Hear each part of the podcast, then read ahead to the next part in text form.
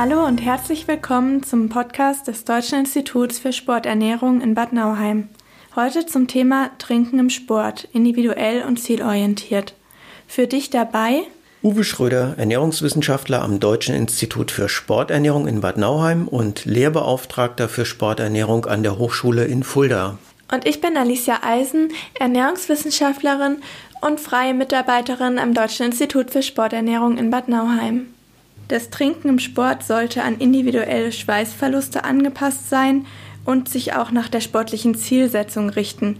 Denn nur so ist es möglich, die Leistungsfähigkeit im Sport zu unterstützen und sowohl vor, während und nach der Aktivität dazu beizutragen. Außerdem kann es die Regeneration optimieren. Uwe, warum ist es denn so wichtig, die konkreten Trinkempfehlungen für sportlich Aktive jetzt genau an die Umgebungsfaktoren anzupassen? Ja, Alicia, das ist deshalb so wichtig, weil man sowohl zu viel als auch zu wenig beim Sport trinken kann. Denn grundsätzlich sollte während des Trainings und natürlich auch im Wettkampf nicht mehr getrunken werden, als ausgeschwitzt wird. Ist das Körpergewicht nach dem Sport höher als zu Sportbeginn, wurde eindeutig zu viel getrunken. Trotz aller Individualität haben wir etwa 65 Prozent unseres gesamten Körperwassers in den Zellen, also intrazellulär, und etwa 35 Prozent extrazellulär, also außerhalb der Zellen und im Blut lokalisiert. Was genau bedeutet das jetzt für den Sport? Durch hohe Hallentemperaturen, durch hohe Außentemperaturen, durch eine hohe Luftfeuchtigkeit und bei sehr langen und auch sehr intensiven Aktivitäten verschiebt sich dieses Verhältnis durch die sportbedingten Schweißverluste. Und daraus kann dann eine Hypo, aber auch eine Hyperhydratation resultieren. Du hast jetzt die Begriffe Hypo- und Hyperhydratation benutzt. Was genau bedeutet das denn? Was darf man sich darunter vorstellen? Die Hypohydratation, auch Dehydratation genannt, ist das, was allgemein als Austrocknung oder als Dehydrierung bezeichnet wird.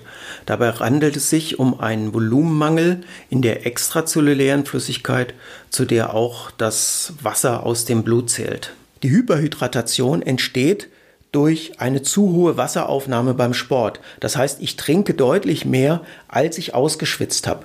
Deshalb wird dieses Phänomen auch als Overdrinking bezeichnet. Ja, und seit 1985 wurden weltweit sogar 14 Todesfälle durch eben genau dieses Overdrinking verzeichnet. Und das ist schon echt eine Menge. Wie wird das denn jetzt in der Sportpraxis gelebt? Wie wird das verhindert, dieses Overdrinking? Ja, Alicia, du hast es gesagt, 14 Todesfälle, die tatsächlich auf eine zu hohe Wasseraufnahme beim Sport zurückzuführen sind.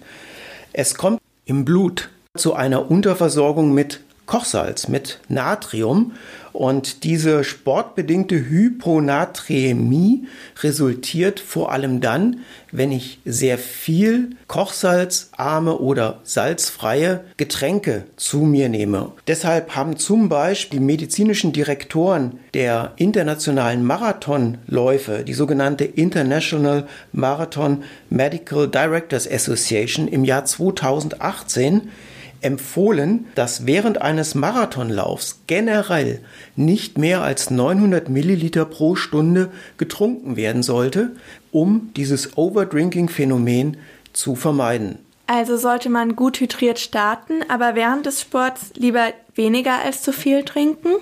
Alicia, du hast den wichtigsten Punkt gerade für Freizeitsportler angesprochen. Gut hydriert zu starten. Das heißt darauf zu achten, dass der letzte Urin vor dem Sport hell und klar ist. Nur wenn ich gut hydriert starte, brauche ich bei den meisten freizeitsportlichen Aktivitäten während des Sports nichts zu trinken, zumindest nicht in unseren Breiten. Idealerweise würde man vier Stunden vor dem Training oder dem Wettkampf langsam etwa fünf bis sieben Milliliter salzhaltiges Getränk pro Kilogramm Körpergewicht trinken. Was heißt das denn genau? Fünf bis sieben Milliliter pro Kilogramm Körpergewicht? Nehmen wir an, ich bin 70 Kilogramm schwer, dann würde das bedeuten, dass ich vier Stunden vor der Aktivität etwa 350 bis 500 Milliliter, also bis zu einem halben Liter trinke.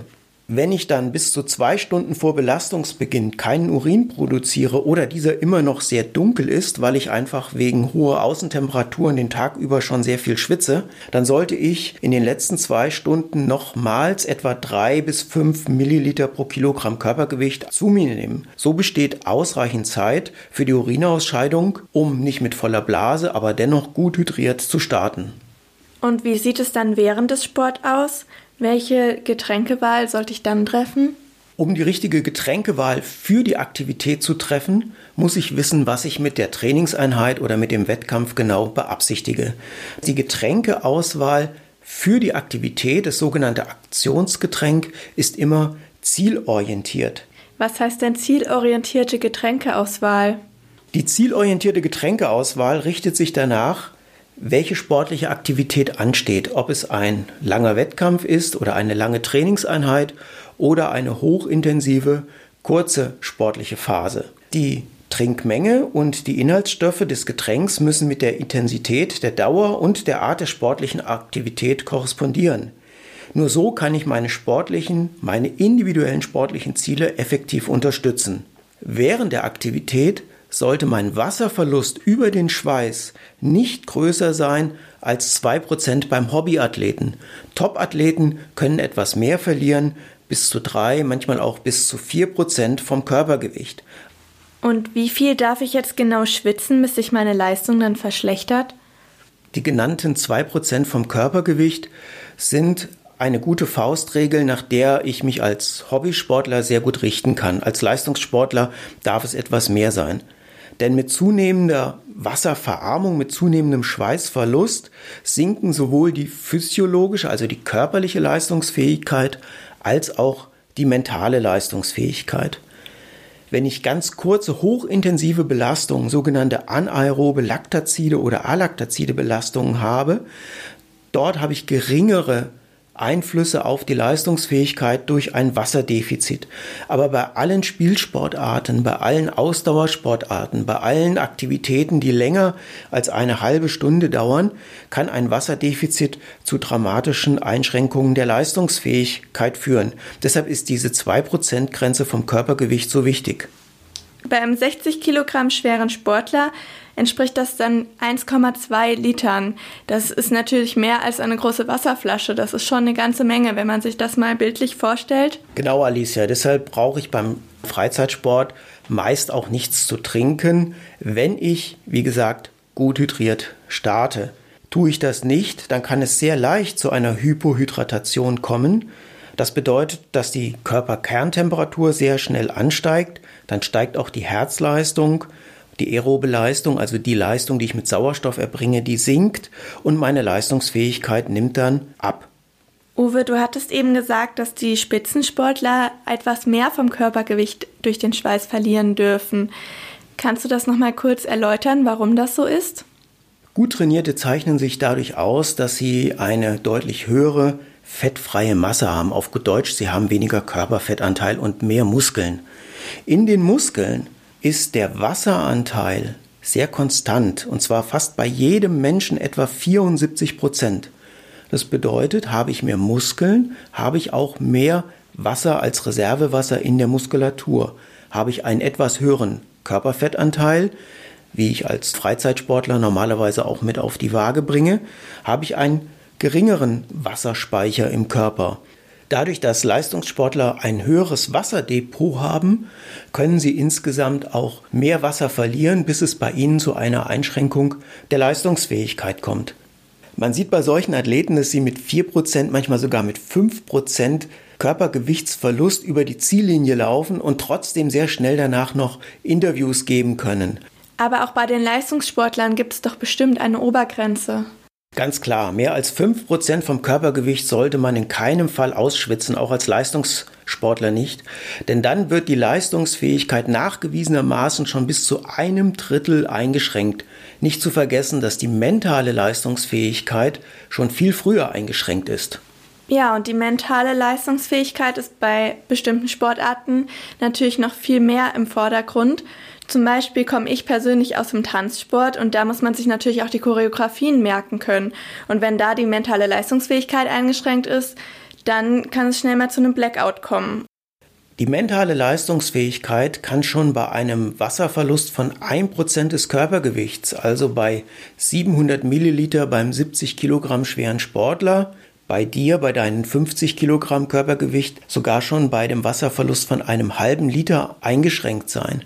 Deshalb kam es 2014 auch schon zu bestimmten Regeländerungen, zum Beispiel bei der FIFA oder auch bei den US Open im Tennis. Die führten nämlich dann hitzebedingte Trinkpausen ein.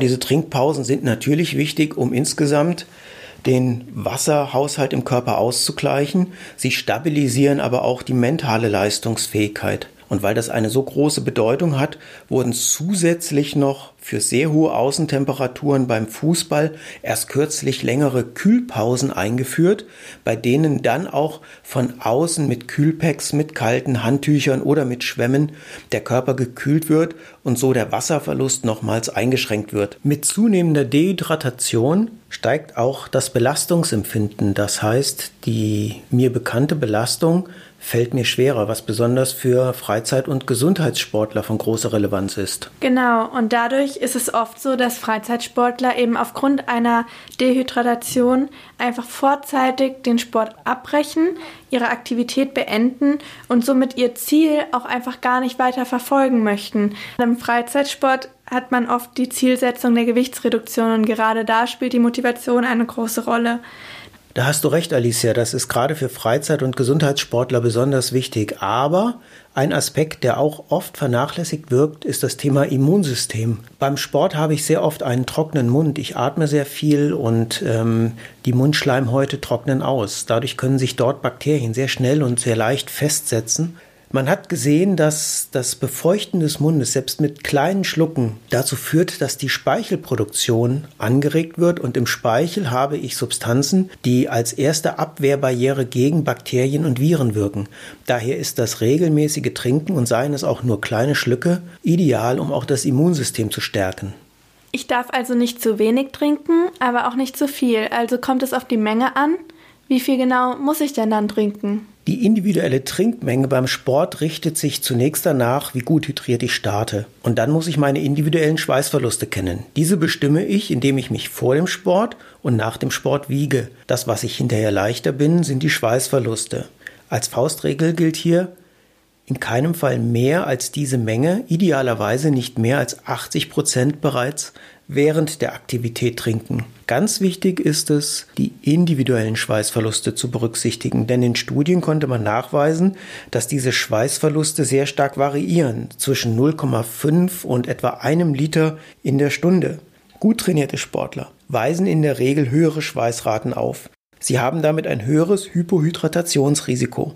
Für alle regelmäßig und leistungsorientiert trainierenden Aktiven sollte es daher selbstverständlich sein, den individuellen Wasserbedarf in unterschiedlichen Situationen zu kennen und den kann ich nur ermitteln, indem ich mich vor und nach dem Sport einmal wiege und diese Differenz, diese Schweißverluste dann als Grundlage für meine Trinkmenge berücksichtige. Unter Ruhe- und Alltagsbedingungen ist das Durstgefühl ein guter Indikator, um die Trinkmenge festzusetzen. Kann ich dann beim Sport nicht auch einfach nur nach dem Durstgefühl trinken? Das Durstgefühl ist auch beim Sport grundsätzlich ein guter Indikator, um zu entscheiden, ich trinke oder ich trinke nicht. Es gibt sogar eine Arbeitsgruppe des Internationalen Olympischen Komitees, die sich genau mit dieser Fragestellung beschäftigt hat und wegen der Gefahr des Overdrinkings empfiehlt Drink to Thirst, also trink dann, wenn du Durst hast. Das ist für viele Athleten auch sehr praktikabel. Aus der Erfahrung weiß ich aber, dass gerade bei Mannschaftssportarten, in Stresssituationen, im Wettkampf und vor allem in der Arbeit mit Kindern und Jugendlichen ein Trinkplan die bessere Variante ist. Ein Trinkplan, der sich an den Umgebungsfaktoren und an den individuellen Schweißverlusten ausrichtet. Auch bei Masterathleten, bei Seniorensportlern ist ein Trinkplan meist die bessere Variante. Denn das Durstempfinden lässt mit dem Alter nach und gerade in der Stresssituation, und Stress meine ich hier durchaus positiv, in der Stresssituation Sport wird das Durstempfinden oft unterdrückt, sodass häufig zu spät getrunken wird. Die Feststellung der individuellen Schweißverluste durch das Wiegen vor und nach der Aktivität ist eine evidenzbasierte Maßnahme. Das heißt, es ist wissenschaftlich erprobt und auch erwiesen, dass das so funktioniert. Um das einfach mal selbst zu testen, gibt es einen Hydratationsvordruck als Download auf unserer Internetseite www.diese.online. Ich mache das jetzt nochmal an einem praktischen Beispiel fest. Und zwar hatte ich neulich eine Marathonläuferin bei mir in der Beratung. Die hat 60 Kilo gewogen und kennt ihre eigenen Schweißverluste. Die hat sie bestimmt. Die liegen bei 600 Milliliter pro Stunde. Und ihr Ziel für den Marathon sind vier Stunden. Das heißt, sie wird vermutlich 2,4 Liter Schweiß verlieren. Bei ihrem Körpergewicht von 60 Kilogramm entspricht das einem Verlust von 4 Prozent des Körpergewichts. Das wollen wir natürlich nicht. Und jetzt bestimmen wir einfach mal, wie viel sie trinken müsste, um diese 2 Prozent Marke, von der wir gesprochen haben, nicht zu überschreiten. Und das wären 1,2 Liter. Wenn man das auf die vier Stunden verteilt, sind es gerade mal 300 Milliliter pro Stunde, die sie trinken müsste, um diese Grenze von den 2% Verlust des Körpergewichts nicht zu überschreiten. Und da wird auch klar, warum die Top-Athleten im Fernsehen nur ab und zu an ihrer Trinkflasche nippen, denn die sind meistens nicht viel länger als zwei Stunden unterwegs und wiegen auch noch sehr, sehr wenig. Und warum das Problem des Overdrinkings gerade bei Freizeitathleten so häufig auftritt, denn sie trinken oft sehr viel, oft zu viel und haben zudem noch durch die langen Aktivitätszeiten auch die Zeit dazu, um so viel zu trinken. Also Schweißverluste ermitteln, ausrechnen, wie viel ich trinken sollte während der Aktivität, dann wird das Overdrinking für mich nicht zum Problem. Jetzt haben wir schon sehr viel über Schweiß gesprochen und über Wasser, aber Schweiß ist ja nicht nur Wasser. Der Schweiß enthält auch sehr viele wichtige Elektrolyte und das auch nicht gerade in geringen Mengen. Elektrolyte sind Mineralstoffe, die der Körper braucht. Im Schweiß kommen vor allen Dingen Natrium, Calcium und Magnesium vor, aber auch Kalium. Die Elektrolytkonzentrationen im Schweiß variieren mit der Dauer der körperlichen Aktivität und sind individuell sehr, sehr unterschiedlich. Einige von den Elektrolyten sollte ich dabei schon während der Aktivität, die anderen erst nach der Aktivität aufnehmen. Wir haben das Natrium, einen Bestandteil des Kochsalz, schon angesprochen. Diese Natriumkonzentration im Schweiß steigt ab etwa 45 Minuten Belastung kontinuierlich an. Bis zu einer Dauer von etwa 45 Minuten reicht mir also ein mineralstoffreiches Mineralwasser zum Ausgleich der Schweißverluste sehr gut aus. Erst danach benötige ich Getränke, die auch einen relevanten Natriumanteil haben. Hier werden Mengen von 400 Milligramm Natrium, das sind etwa 1,2 Gramm Salz pro Liter empfohlen. Aber Achtung, viele gesundheitsorientierte Freizeitsportler setzen auch auf eine sehr kochsalzarme Ernährung oder gehen zusätzlich zu den Schweißverlusten beim Sport noch in die Sauna und haben dort große Schweißverluste. Hier können mittelfristig relevante Kochsalzverluste resultieren, die dann sehr schnell beim Sport zu einer Natriumunterversorgung führen können. Wir erleben sehr oft, dass Freizeitsportler von Krämpfen geplagt sind. Oft wird dann zu Magnesiumtabletten gegriffen. Dabei liegt die Ursache der Krämpfe in einer Unterversorgung mit Natrium. Jeder und jede, die regelmäßig in die Sauna gehen, die zusätzlich darauf achten, wenig Kochsalz über Speisen zu verzehren, für die ist es wichtig, dass sie ihr Getränk bei großen Schweißverlusten beim Sport nachsalzen bzw. ein Getränk mit relevanten Natriumanteil verwenden. Im Vergleich dazu sind die Konzentrationen von Kalium, Calcium und Magnesium ja eher gering. Das stimmt. Kalium ist das Elektrolyt, das sich nach der Aktivität wieder aufnehmen sollte. Für die Füllung der Glykogenspeicher, also der Muskelenergiespeicher, wird dieses Kalium benötigt. Das sind etwa 19 Milligramm pro Gramm eingelagertes Gramm Kohlenhydrat, also pro eingelagertes Gramm Glykogen. Sehr spannend ist der Ersatz der Verluste an Calcium und Magnesium. Im Durchschnitt werden 40 Milligramm Calcium und etwa 20 Milligramm Magnesium mit dem Schweiß ausgeschieden. Hierbei ist zu bedenken, dass die Resorptionsquote, also die Menge an Mineralstoff, die ich tatsächlich in den Körper einlagere von dem, was ich gegessen habe, dass diese Resorptionsquote nur etwa 30 Prozent beträgt. Um ein Milligramm Calcium oder ein Milligramm Magnesium zu ersetzen, muss ich daher die dreifache Menge verzehren. Deshalb ist unsere Empfehlung, direkt nach dem Sport und zum Ausgleich der Schweißverluste ein mineralstoffreiches Mineralwasser zu trinken, das mir Calcium und Magnesium in relevanten Mengen liefert. Empfehlenswert sind Mineralwässer, die etwa 100 Milligramm Magnesium und mindestens 200 Milligramm Calcium pro Liter enthalten. Das Verhältnis von Calcium zu Magnesium sollte etwa 2 zu 1 betragen, denn genau in diesem Verhältnis verliere ich beide Elektrolyte mit dem Schweiß. Mineralwasser ist dabei dem Leitungswasser als Getränk zum Ausgleich von Schweißverlusten deutlich vorzuziehen. Das sagt auch die FIFA, der internationale Fußballverband. Denn mineralstoffreiche Mineralwässer enthalten im Durchschnitt deutlich mehr Calcium und deutlich mehr Magnesium als herkömmliches Leitungswasser. Gibt es noch einen weiteren Vorteil von Mineralwasser gegenüber Leitungswasser von Sportlern?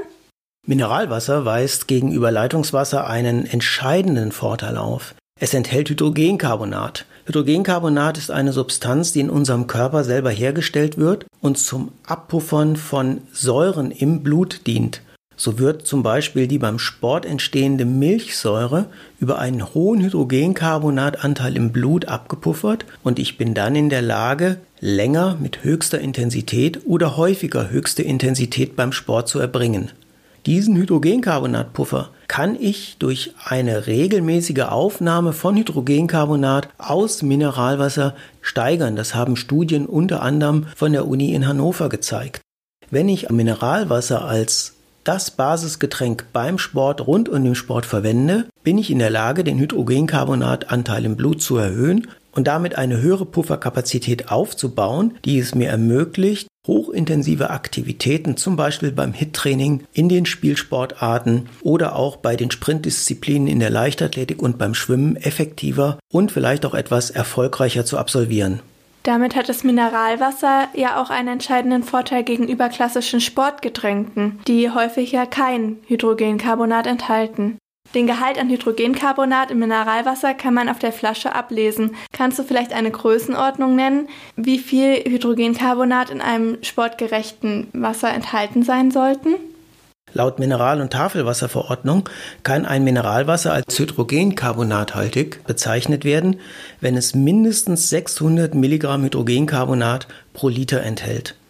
Wir haben die Erfahrung gemacht, dass Wässer, die ein Gramm und mehr an Hydrogencarbonat enthalten, im Sport sehr, sehr gut eingesetzt werden können. Es gibt Studien, die gezeigt haben, dass nach 14-tägigem Konsum von täglich zwei Liter hydrogencarbonatreichem Wasser es zu einer deutlichen Verbesserung des Hydrogencarbonatpuffers gekommen ist. Einige Sportler berichten mir in der Beratung, dass sie beim Schwitzen häufig Kristallränder an ihren Sportklamotten finden. Andere wiederum erwähnen das gar nicht. Diese Unterschiede in, der, in dem Salzgehalt des Schweißes, sind die relevant für den Ausgleich des, der Schweißverluste?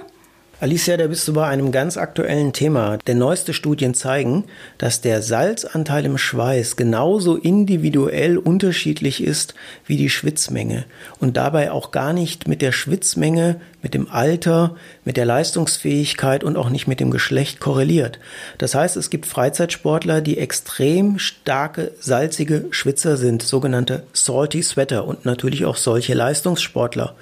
Und diese Salty Sweater, die sollten von Anfang an auf einen relevanten Salzanteil im Getränk achten, denn für sie reicht auch die in kommerziellen Sportgetränken enthaltene Salzmenge in der Regel, zumindest bei sehr langen Aktivitäten wie bei einem Marathon oder einem Triathlon, nicht aus, um die Schweißverluste effektiv zu ersetzen. Und wie du es gesagt hast, einfach schauen, ist das T-Shirt sehr stark mit Salzkristallen nach dem Sport versehen? Habe ich salzige Ränder am T-Shirt? Ist die Haut Salz verkrustet? Wenn ich sehr stark geschwitzt habe, dann kann ich davon ausgehen, dass ich ein Salty Sweater bin und der Anteil des Natriums im Sportgetränk für mich eine besondere Relevanz hat. Im Gegensatz zu Mineralwasser enthalten Sportgetränke aber auch noch weitere Inhaltsstoffe als nur Wasser und Salz. Sie liefern auch Energie in Form von Zuckern und sind häufig auch isoton. Ein ganz wichtiges Stichwort, Alicia, Isoton. Isotone Sportgetränke sind energiereiche Sportgetränke, denn eine Isotonie kann ich nur durch einen angemessenen Kohlenhydratanteil, also einen Anteil von Mono- und Disacchariden oder schnell verfügbaren langkettigen Kohlenhydraten wie Maltodextrin im Getränk erreichen. Das heißt, diese Getränke liefern mir meist Zucker, Traubenzucker, Fruchtzucker oder auch den normalen Haushaltszucker, oft kombiniert mit einer Zuckervariante, dem sogenannten Maltodextrin. Das sind Traubenzuckermoleküle an einer Kette. Immer wenn ich beim Sport Energie brauche, sind kohlenhydrathaltige Getränke den energiefreien Getränken vorzuziehen. Beim Spielsport, bei sehr langen Aktivitäten mit Wettkampfgeschwindigkeit sind daher Isotone und kohlenhydrathaltige Getränke die Getränke der Wahl. Bin ich aber beim Fettstoffwechseltraining, beim Grundlagenausdauertraining, dann kann das Getränk gerne kohlenhydratfrei sein, denn ich möchte meinen Fettstoffwechsel aktivieren und aufrechterhalten und das kann ich nur, wenn ich auch während der Aktivität wenig bis gar keine Kohlenhydrate aufnehme. Gibt es dafür denn wissenschaftliche Belege? Dass kohlenhydrathaltige Getränke die Leistung tatsächlich unterstützen, ist wissenschaftlich sehr eindeutig belegt. Sogar die Europäische Behörde für Lebensmittelsicherheit, die EFSA, hat schon vor fast zehn Jahren einen Health Claim, eine sogenannte Wirkaussage für Sportgetränke zugelassen. Dort heißt es, Kohlenhydrat-Elektrolytgetränke erhöhen die Absorption von Wasser während körperlicher Anstrengung und sie tragen zum Erhalt der Ausdauerleistung während längerem Ausdauertraining bei. Dazu müssen diese Getränke etwa 20 bis ca. 85 Gramm Kohlenhydrate pro Liter liefern und zusätzlich noch den vorhin schon oft angesprochenen relevanten Natriumanteil von mindestens 460 Milligramm, also etwa 1,2 Gramm Kochsalz im Liter liefern. Zusätzlich sollten sie leicht hypoton, besser isoton sein, also die gleiche Teilchenkonzentration aus Elektrolyten und Kohlenhydraten haben wie das menschliche Blut. Das hört sich jetzt so an, als wären Sportgetränke nur etwas für Ausdauersportler, aber auch bei hochintensiven Aktivitäten sind sie doch von Vorteil, oder nicht? Ganz klar, Alicia. Immer wenn die Energie aus den Kohlenhydratquellen in der Muskulatur oder aus der Leber und damit über den Blutzucker angeliefert wird und das in Form von Kohlenhydraten, kann ich mit Kohlenhydraten von außen zur Unterstützung der Leistungsfähigkeit beitragen. Und das hat die EFSA im Jahr 2018 durch einen weiteren Health Claim bestätigt.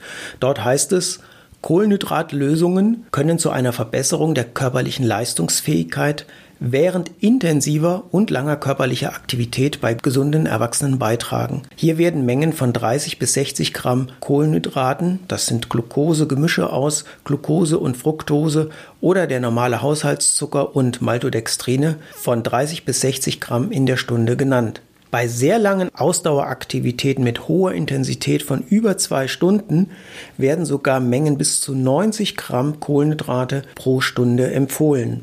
Dann sollte allerdings der Fructoseanteil ein Drittel der Gesamtkohlenhydrate ausmachen. Das machen ja viele Sportler, dass sie eben während der Belastung dann Getränke wählen, die auch Kohlenhydrate enthalten. Allerdings berichten mir in der Beratung häufig Sportler und Sportlerinnen, dass sie dann Verdauungsprobleme hatten aufgrund dieser kohlenhydratreichen Getränke. Das erlebe ich leider auch zu oft. Das liegt daran, dass viele kohlenhydrathaltige Getränke und auch Gels erstmalig beim Wettkampf verwenden. Unser Darm passt sich an das, was wir ihm zuführen, an. Deshalb muss das richtige Trinken, also auch die Aufnahme von Kohlenhydraten unter Belastung, unter Wettkampfbedingungen im Training bereits mit trainiert werden. Es gibt dafür die schöne englische Bezeichnung Train the Gut, also trainiere deinen Darm.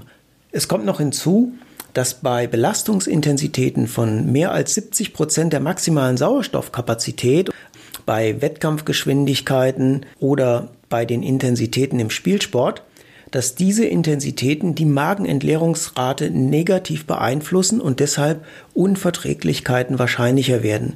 Train the Gut ist gerade für Wettkampfsportlerinnen und Sportler eine ganz wichtige Maßnahme, um für die richtige Energieversorgung während der Aktivität zu sorgen.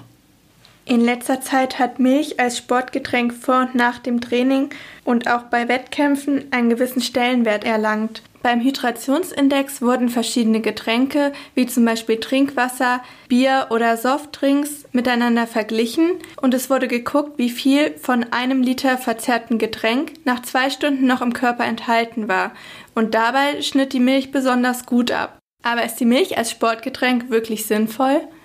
Fettarme Milch weist einen relevanten Kohlenhydrat und eben auch einen Eiweißanteil auf. Und viele wissen nicht, dass Milch ein sehr starker Kochsalzlieferant ist. Deshalb verbleibt die Milch wie kaum ein anderes Getränk effektiv im Körper. Und sie ist damit durchaus eine Alternative zum Wasser, Energie und Eiweißersatz direkt in der Regeneration und zur Resynthese eben auch der Muskelzellen, also zum Wiederaufbau von Muskulatur oder zum Neuaufbau von Muskulatur.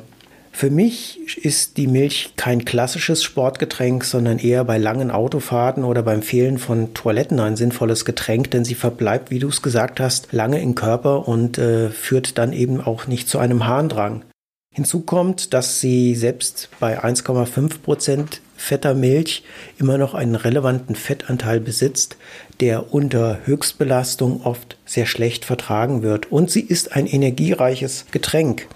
Gerade Freizeitsportler, die Sport mit der Zielsetzung Gewichtsmanagement, mit der Zielsetzung Gewichtsreduktion oder Körperfettreduktion betreiben, sollten energiearme Getränke nach der Aktivität aufnehmen und da ist Milch natürlich fehl am Platz. Nach dem, was wir bis jetzt so gesagt haben, ist es durchaus sinnvoll, während dem Sport andere Getränke zu sich zu nehmen als in der Regenerationsphase. Und auch in der Regenerationsphase gibt es Unterschiede. Wenn man zum Beispiel nur zweimal die Woche Sport macht, hat man deutlich längere Regenerationszeiten, als wenn man zum Beispiel bei den Vereinsmeisterschaften im Tennis mitmacht. Dabei hat man kurze Zeiten zur Regeneration es müssen schnell die Tanks wieder aufgefüllt werden. Was heißt das jetzt konkret für die Getränkewahl in den verschiedenen Regenerationssituationen? Da sprichst du einen ganz wichtigen Punkt, Annalies. auch die Auswahl des Regenerationsgetränks richtet sich wieder nach meiner Zielsetzung.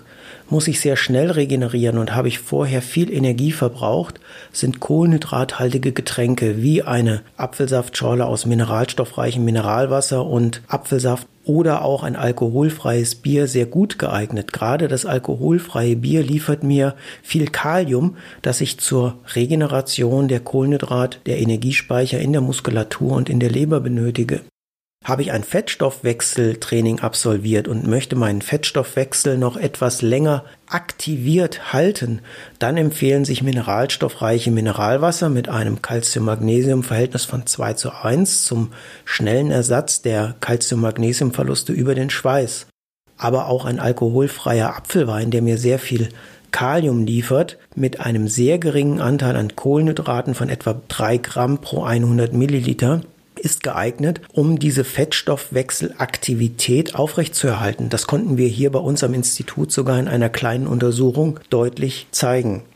Habe ich sehr kurze Regenerationszeiten, ist wiederum der Salzanteil im Getränk, besonders dann, wenn ich sehr große Schweißverluste im Sommer sehr schnell ausgleichen muss, sehr wichtig. Habe ich sehr lange Zeit, reicht es aus, mineralstoffreiches Mineralwasser zu kombinieren mit einem salzhaltigen Lebensmittel wie zum Beispiel Brot oder einer Laugenstange oder Salzstangen. Will ich die Kohlenhydratspeicher möglichst schnell wieder auffüllen, reichen mir schon 1,5 Gramm Kohlenhydrate pro Kilogramm Körpergewicht, denn mehr kann ich in den ersten zwei Stunden nicht aus dem Darm über das Blut in meine Muskulatur einlagern.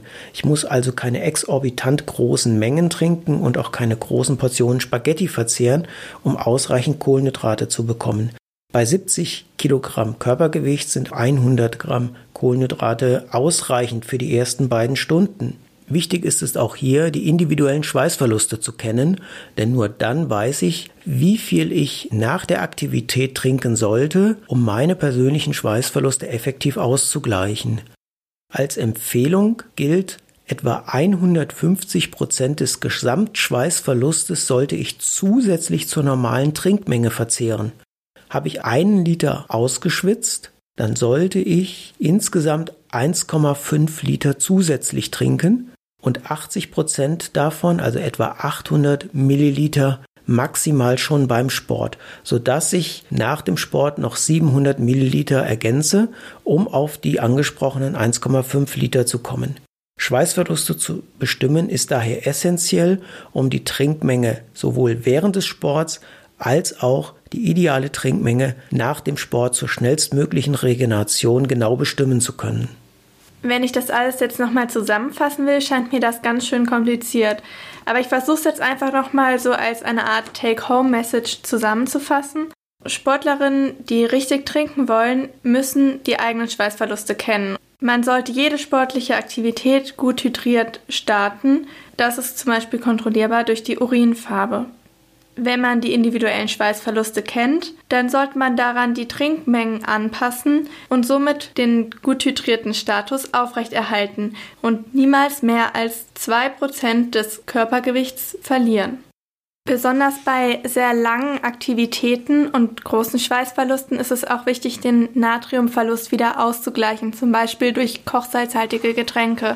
Dabei darf man auch Aktivitäten wie die lange Radtour mit der Familie am Sonntag nicht vergessen, die man vielleicht nicht als stark anstrengende Aktivität wahrnimmt, aber man hat doch große Speisverluste. Außerdem ist es wichtig, eine Hyperhydratation zu vermeiden, indem man wieder seine Schweißverluste kennt und eben aufpasst, dass man auch nicht zu viel trinkt. Das Körpergewicht sollte also nach der Aktivität etwas niedriger sein als zu Beginn.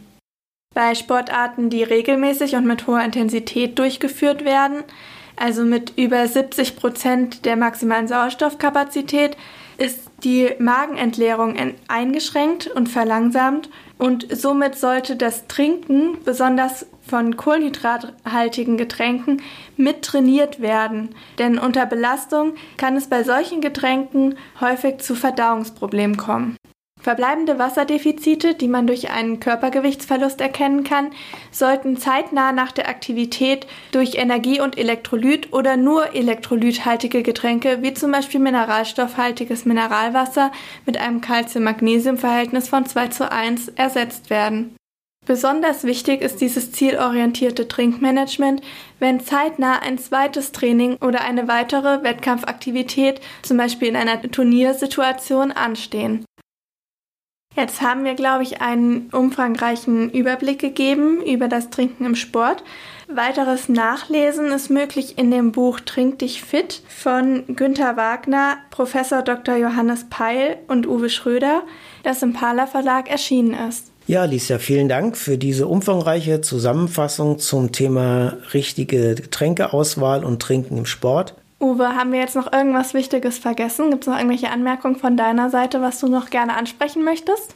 Wichtig ist mir, dass alle Aktiven sich über ihr Trinkmanagement Gedanken machen. Also einfach beachten, was steht an, welche körperliche Aktivität habe ich geplant, wie sind die Umgebungsfaktoren und wie gestalte ich die Getränkeaufnahme. Dann ist das richtige Trinken beim Sport leistungsunterstützend und auch einfach. Und eins haben wir tatsächlich vergessen, das ist der Geschmack.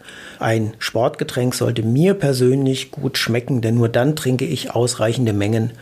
Ob das die Apfelsaftschorle ist oder die Orangentraubensaftschorle, ob das das Mineralwasser ist. Ein entscheidender Aspekt ist neben den Inhaltsstoffen der Geschmack. Und hier kann ich nur dazu raten, unter sportlicher Aktivität beim Sport Getränke ausprobieren und natürlich damit auch die Verträglichkeit testen. Verträglichkeit, Geschmack, Inhaltsstoffe, das sind die drei Komponenten, die ich beachten sollte, um das perfekte individuelle Sportgetränk zu finden. Danke nochmal für die vielen tollen Infos, die du uns gegeben hast. Das war ein Podcast des Deutschen Instituts für Sporternährung Bad Nauheim. Weitere Informationen unter www.diese.online.